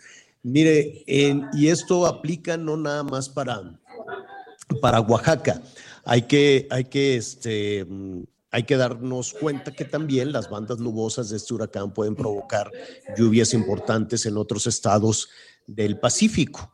Así es que, pues, mucho cuidado, sobre todo si hemos tenido esta situación de sequía tan prolongada, la gente se confía, se, se establece por ahí en el paso del agua, el agua siempre lo hemos dicho, tiene memoria Claro. y es cuando vienen de pronto las, las complicaciones. Oye. y para la zona del Golfo también Pero lo se está formando un ciclón por ahí, entonces no se confíen tampoco todos nuestros amigos del sur de Veracruz, les va a caer agüita toda esta semana en, eh, en Veracruz, en Tabasco, en Campeche, en Yucatán y un poquito también allá en Quintana Roo. Así es que el agua siempre será Guerrero, bienvenida, ujú. nada más hay que tomar las debidas precauciones para que no vengan las calamidades y de pronto, como siempre, le vamos a echar la culpa a la naturaleza. Acá. Mira, Javier, lo que decías en, en relación a, a las precauciones, pues ya de entrada inició el plan DN3 para empezar con el tema del auxilio. Y eh, en Oaxaca, por ejemplo, los refugios tienen capacidad para recibir a más de 26 mil personas, ya 579 brigadistas desplegados en Oaxaca. Se habla de Ágata a 215 kilómetros por hora, alcanzan estos vientos. Y bueno, hay 648 refugios temporales en Guerrero. Sí. Y sobre todo insistir en eh, estar muy pendientes de los canales de la información oficial. Claro. Mira, sí, esto hay que, hay que tomar todas las precauciones. Ahí está ya. No sé qué tan abusados sean los de protección civil, ni, ni, ni federal ni estatal, eh, y de pronto hacen un trabajo enorme, protección civil local, porque saben, porque conocen a las familias, porque sabían también este, de todos los desarrollos urbanos mal hechos y del establecimiento de unidades habitacionales donde no se debe, de calles que anteriormente pues eran el cruce de, de- algún arroyo o puentes que se hacen, que se roban el dinero y hacen tranzas eh, a todos los niveles de, de gobierno y hacen unos puentes este, muy endebles y que no aguantan este tipo de situaciones. Y entonces sí, pues entra el ejército, entra la Comisión Federal, entra todos a eh, tratar de auxiliar a las personas cuando eh, aquí el problema no es la, la- la- naturaleza, eh, el problema es la falta de capacidad o la tranza que hay en varias partes del país, sobre todo en las zonas de riesgo, este, con las obras de infraestructura, que lo hacen mal y sabemos que están mal hechas, ya y las dejan porque dicen, no, pues al cabo yo nada más voy a estar tres años, no, pues al cabo yo nada más voy a estar seis años, No, pues al cabo yo nada más tengo que atender lo que me digan en la Ciudad de México. Yo como para qué me meto con infraestructura en las zonas de riesgo. Y es ahí en donde vienen las tragedias y hacemos responsable a la naturaleza. Vamos a platicar precisamente de qué podemos hacer, de cuál es la trayectoria. Vamos a cuidarnos, pues. Y para ello platiquemos en este momento con Ana Moguel. Ella es meteoróloga de la Conagua, a quien le agradecemos muchísimo que esté con nosotros esta tarde. Ana, ¿cómo estás? Muy buenas tardes. Buenas tardes, Javier. Es un gusto saludarte a ti y a tu auditorio. Te comento que el huracán Ágata de categoría 2 en escala de Saffir-Simpson se encuentra cada vez más cerca de la costa de Oaxaca. Este sistema presenta vientos máximos sostenidos de 175 kilómetros por hora con rachas de 215 kilómetros por hora y un desplazamiento hacia el noreste a 13 kilómetros por hora. Hay que estar atentos porque ocasiona lluvias muy fuertes e intensas en Guerrero, Chiapas, Veracruz, Tabasco, Campeche y Quintana Roo así como lluvias puntuales extraordinarias. Estas son mayores a 250 milímetros en Oaxaca. Estas precipitaciones pueden generar incremento en los niveles de ríos y arroyos, deslaves inundaciones en zonas bajas de los estados mencionados. Asimismo, se pronostican rachas de viento de 140 a 170 kilómetros por hora y oleaje de 6 a 8 metros en las costas de Oaxaca y rachas de 90 a 110 kilómetros por hora y oleaje de 4 a 6 metros de altura en costas de Guerrero y Chiapas de mantener su trayectoria y velocidad de desplazamiento, el centro de Ágata podría tocar tierra en el transcurso de esta tarde, entre las 14 y las 16 horas, en las inmediaciones de los municipios de Santa María Tonameca y San Pedro Pochutla. Esto también tenemos que estar atentos a las actualizaciones de este sistema por lo cual les recomendamos seguir las recomendaciones de las autoridades de protección civil del Estado y nacional.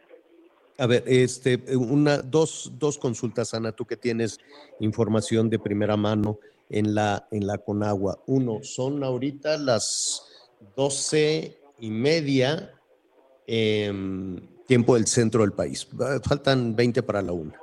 Eh, ¿Qué tendríamos que, esperar? Es decir, em, ya está tocando tierra, ¿cuándo tocará tierra?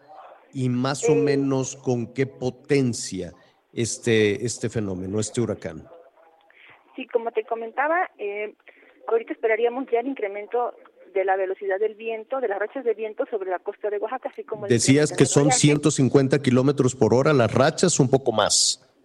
Eh, las rachas son de 215 kilómetros 200. por hora. El viento sostenido es de 175 kilómetros por hora. Entonces, lo que esperaríamos ahorita sería el incremento de estas rachas hacia las que se empezarían a sentir ya sobre la zona costera de Oaxaca, así como el oleaje. Por otra parte, este, te comento que también tendríamos que esperar un incremento en, las precipitaciones debido a que se van acercando cada vez más las bandas nubosas. En este momento, en las estaciones automáticas de, de aquí de la Conagua, tenemos ya un registro de precipitaciones de aproximadamente 50 milímetros en la de Huatulco, en Oaxaca pues habrá que extremar precauciones. Esto está sucediendo en este momento. Si las rachas son de 200 eh, kilómetros por hora, seguramente en este momento, en esta parte de la costa central eh, de Oaxaca, atención Puerto Escondido, atención Santa María Tonameca, atención Puerto Ángel también. Eh, y acudir a sitios altos en la medida de las posibilidades de las personas. Así es, y como te, te comento también, eh, te menciono que se espera que en el transcurso de tarde este, este huracán impacte en las costas de Oaxaca aproximadamente entre las 14 y 16 horas. Hay que tener en cuenta que tenemos que esperar las actualizaciones de, de, de, este sistema, por lo que se maneja en ese rango de, de tiempo y en esas regiones.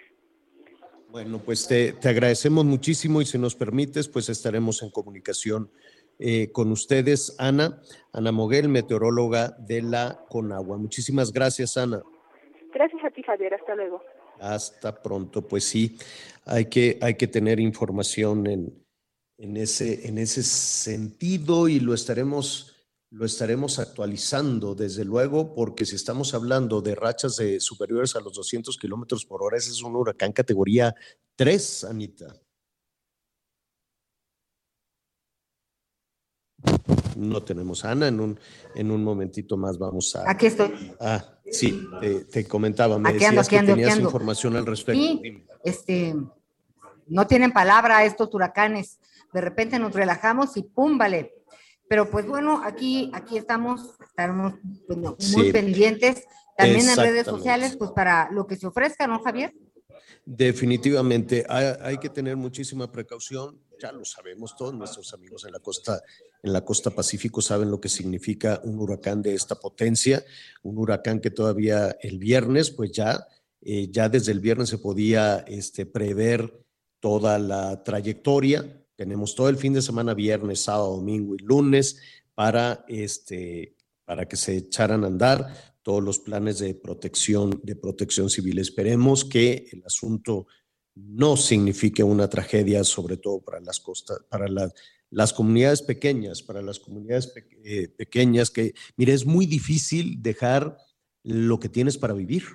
Es muy difícil dejar tu casa, dejar la lancha, dejar las artes de pesca, dejar todo lo que significa eh, eh, para la gente de la costa, también la producción, la producción de papaya, la producción de plátano, ¿no? Toda, en fin, las afectaciones son tremendas y luego las carreteras están tan mal hechas en muchas zonas que eh, vienen los problemas en comunicación. Así es que nuestra tarea, nuestra responsabilidad como medio de comunicación es estar muy pendientes de lo que ahí, de lo que ahí suceda, decirles a nuestros amigos en toda esta zona de la, de la, costa, de la costa Pacífico, eh, que estaremos muy pendientes porque las bandas nubosas también pueden afectar y pueden chocar después con la zona serrana y bajar. Fíjate eh, eh, que tenemos algunas personas que nos están escribiendo de Veracruz, curiosamente, y algunas dicen que si ya te aliviaste, porque te oyen, te oyen, te oyen ahí. Me oigo mormadón, pero ya, ya estoy muy bien. Muchísimas gracias. Ya, ya, ya, ya todo en orden, ya todo muy bien. Muchísimas gracias. Este, pues ahí nada más tuvimos una, un resfriado, pero rápidamente, rápidamente lo avanzamos. Oiga, este, bueno, pues ya nos decían, la Marina también ha emitido una alerta de navegación marítima, pues sí, el sentido común nos dice también todo eso, no hay alerta a la navegación, los puertos están cerrados, mantener precaución, dice la Secretaría de Marina, atender las indicaciones de las capitanías de puerto, en fin, sí viene fuerte, sí viene fuerte este huracán, em, categoría 2, aunque pues ya no lo decía esta especialista de la Conagua, podría aumentar todavía la, la, fuerza del viento. Mucho cuidado con eso y desde luego con los, este, pues con la descarga de lluvias. Mazunte, mire, ahí el tema de los campamentos tortugueros habrá que tener, eh, ojalá tengan, eh, porque toda esta zona, desde Puerto Escondido hasta Huatulco, pues están todos los campamentos tortugueros que ojalá no sufran mayores afectaciones. ¿Dónde va a haber este, problemas? Por el paso en línea recta va Mazunte, va a Huatulco y después este, ya como eh, va a perder un poquito de fuerza, pero va a ser una tormenta eh, tropical que se adentre en las zonas altas, en las zonas serranas de, este, de Oaxaca y así va a cruzar hasta Veracruz.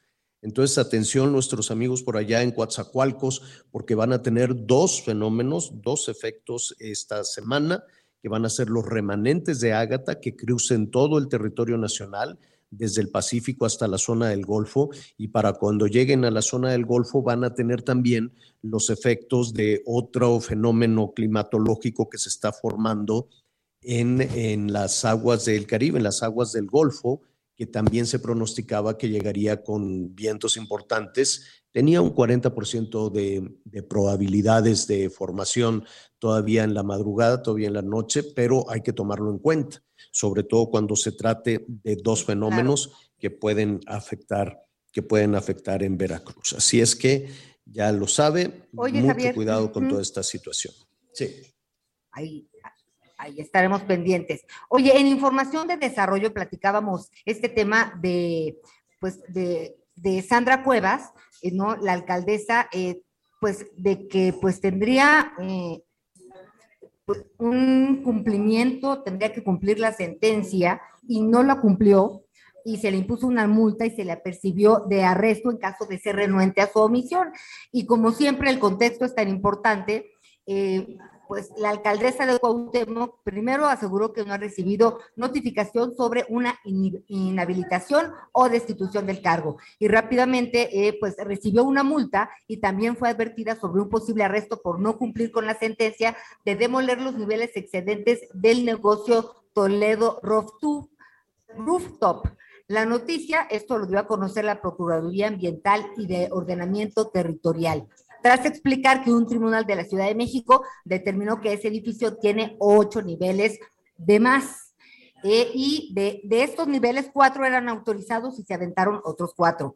Entonces, pues bueno, ahí hemos estado eh, reporteando aquí en las noticias con Javier La Torre y también, eh, pues, ella no ha sido notificada y Claudia Sheinbaum también había, había emitido información al respecto y pues dijo es una cuestión de la fiscalía y tendrá que hacerse pues, con estricto apego a la ley. Así que hay que esperar a ver qué pasa en relación a este tema. Bueno, muy bien, gracias, gracias Anita. Em, nos siguen preguntando, Chiapas también, habrá que extremar precauciones. Perdón, estamos regresando porque es información que está generando en este, en este momento, es información en desarrollo y una buena parte del territorio nacional que eh, habrá que extremar las precauciones, sobre todo por los escurrimientos de agua. No son tanto los vientos. Eh, la, descarga de agua en algunas eh, zonas donde la infraestructura es muy débil, es muy frágil, este, se pueden ver afectados no solo en Oaxaca, también habrá este, lluvias importantes en Chiapas y desde luego Guerrero, nuestros amigos en Guerrero también, Chiapas y Guerrero pues extremen precauciones, aunque no están en la ruta de los vientos del huracán Ágata. Por cierto, eh, atención los vuelos que se habían programado ya a toda esta zona este, de, de Huatulco o de Puerto Escondido, evidentemente están suspendidos. En este momento se siguen cancelando vuelos, pero no nada más a, Huatulco y a Puerto Escondido. Se han cancelado también cinco vuelos de los 30 programados para el aeropuerto de Oaxaca, de Oaxaca capital. Entonces, eh, la recomendación es que aquellas personas que tienen el boleto comprado, que tienen el boleto pagado, a las zonas que se verían involucradas en esto, pues no está de más checar. No nada más en Oaxaca, también en Chiapas o en Guerrero, si estos fenómenos o este huracán podría modificar sus planes de viaje. Ya se cancelaron, en este momento siguen cancelando más. Aeroméxico canceló el Oaxaca México, ¿no? Uno que venía de la ciudad de Oaxaca México. Volaris también canceló un vuelo a Tijuana. Eh, United canceló otro vuelo internacional saliendo de Oaxaca.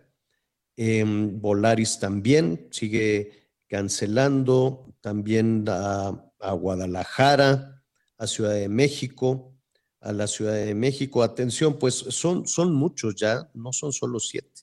Son varios los vuelos, Aeroméxico, también el México-Oaxaca de, hoy por la tarde. En fin, se están cancelando muchísimos vuelos. Viva Aerobús también está cancelando. Em, hay otro a diferentes destinos del país y destinos internacionales. American también está cancelando, Aeroméxico está cancelando, Volaris, Volaris, en fin, son varios, ya son muchos los vuelos. A ver, atención, se han cancelado 16 eh, llegadas de aviones de diferentes puntos de los Estados Unidos o diferentes, o de Tijuana, de Guadalajara, de México, de diferentes partes. Se han cancelado 14 despegues, hay 30 vuelos cancelados en este momento. Así es que, pues habrá que tomar las debidas precauciones. Y ya que estamos en el tema de los vuelos, pues ya sabe usted que el aeropuerto de Nito Juárez de la Ciudad de México lo, lo de por sí es una calamidad, de por sí no se tiene la certeza de cuándo despegan o cuándo no los, los aviones o cuánto tiempo van a estar ahí sobrevolando, en fin este, pero también se, bloquea por diferentes situaciones. Entonces, en este momento está, em, también están bloqueando o van hacia el aeropuerto internacional de la Ciudad de México.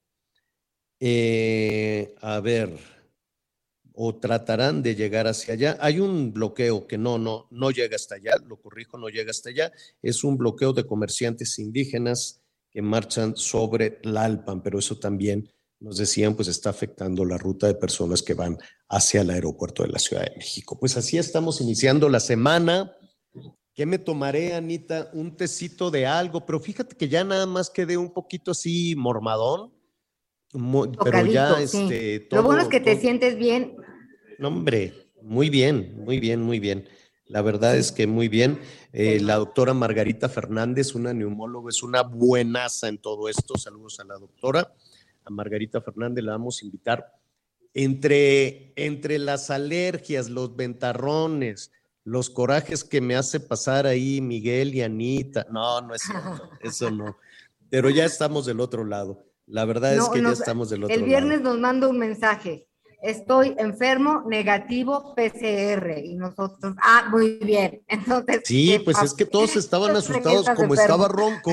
Me volteaban a ver así, oye, pero ¿por qué estás ronco? Pues, pues porque estoy ronco de los, este, ventarrones y no sé qué. Entonces me fui a hacer, para tranquilidad de todo mundo, me fui a hacer mi PCR y salió negativo. Es que ahora te da tos y te ven feo. ¿Estás de acuerdo? Te da, te da un poquito de tos y dicen, ah, COVID. Pues no, eso no debe de ser así tampoco. Pero te voy a decir, a, mí también cuando, este, sobre todo un conductor de, de un taxi o de un Uber empiezan con la tos, y cubrebocas, le digo, mire, si quiere quiste el cubrebocas, nada más baje la ventana un poquito, porque siento que se nos van a asfixiar, pero sí, sí, sí, sí estamos ciscados con el coronavirus, esto que ni qué. Sí, llegaba yo a las juntas y todos me veían, yo con cubrebocas y todo, pero me sentaban hasta el rincón, ¿no? Hasta que les dije, aquí está, miren, negativo PCR, ya, no pasa nada. Pero me, todos se hacían para un ladito. Vámonos por una sopita de verduras, ¿qué te parece, Anita? Muy bien, el lunes siempre cae muy bien y pues yo creo que si te echas un tequilita también te va a caer muy bien a ti. bueno, así le haremos. Gracias Anita Noelí, gracias a Miguel Aquino y gracias a usted también por su compañía. Ya lo sabe, yo lo espero a las diez y media en Hechos Azteca 1 con, los con el detalle de las noticias, el paso de este huracán que en este, justo en este momento, está golpeando, está pegando. Esperemos que no se convierta eso en tragedia y que el agua llegue como bendición a quien lo necesita.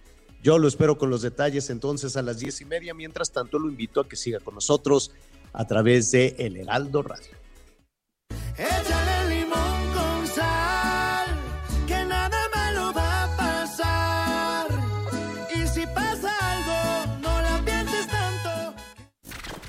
Gracias por acompañarnos en Las Noticias con Javier Alatorre. Ahora sí ya estás muy bien informado.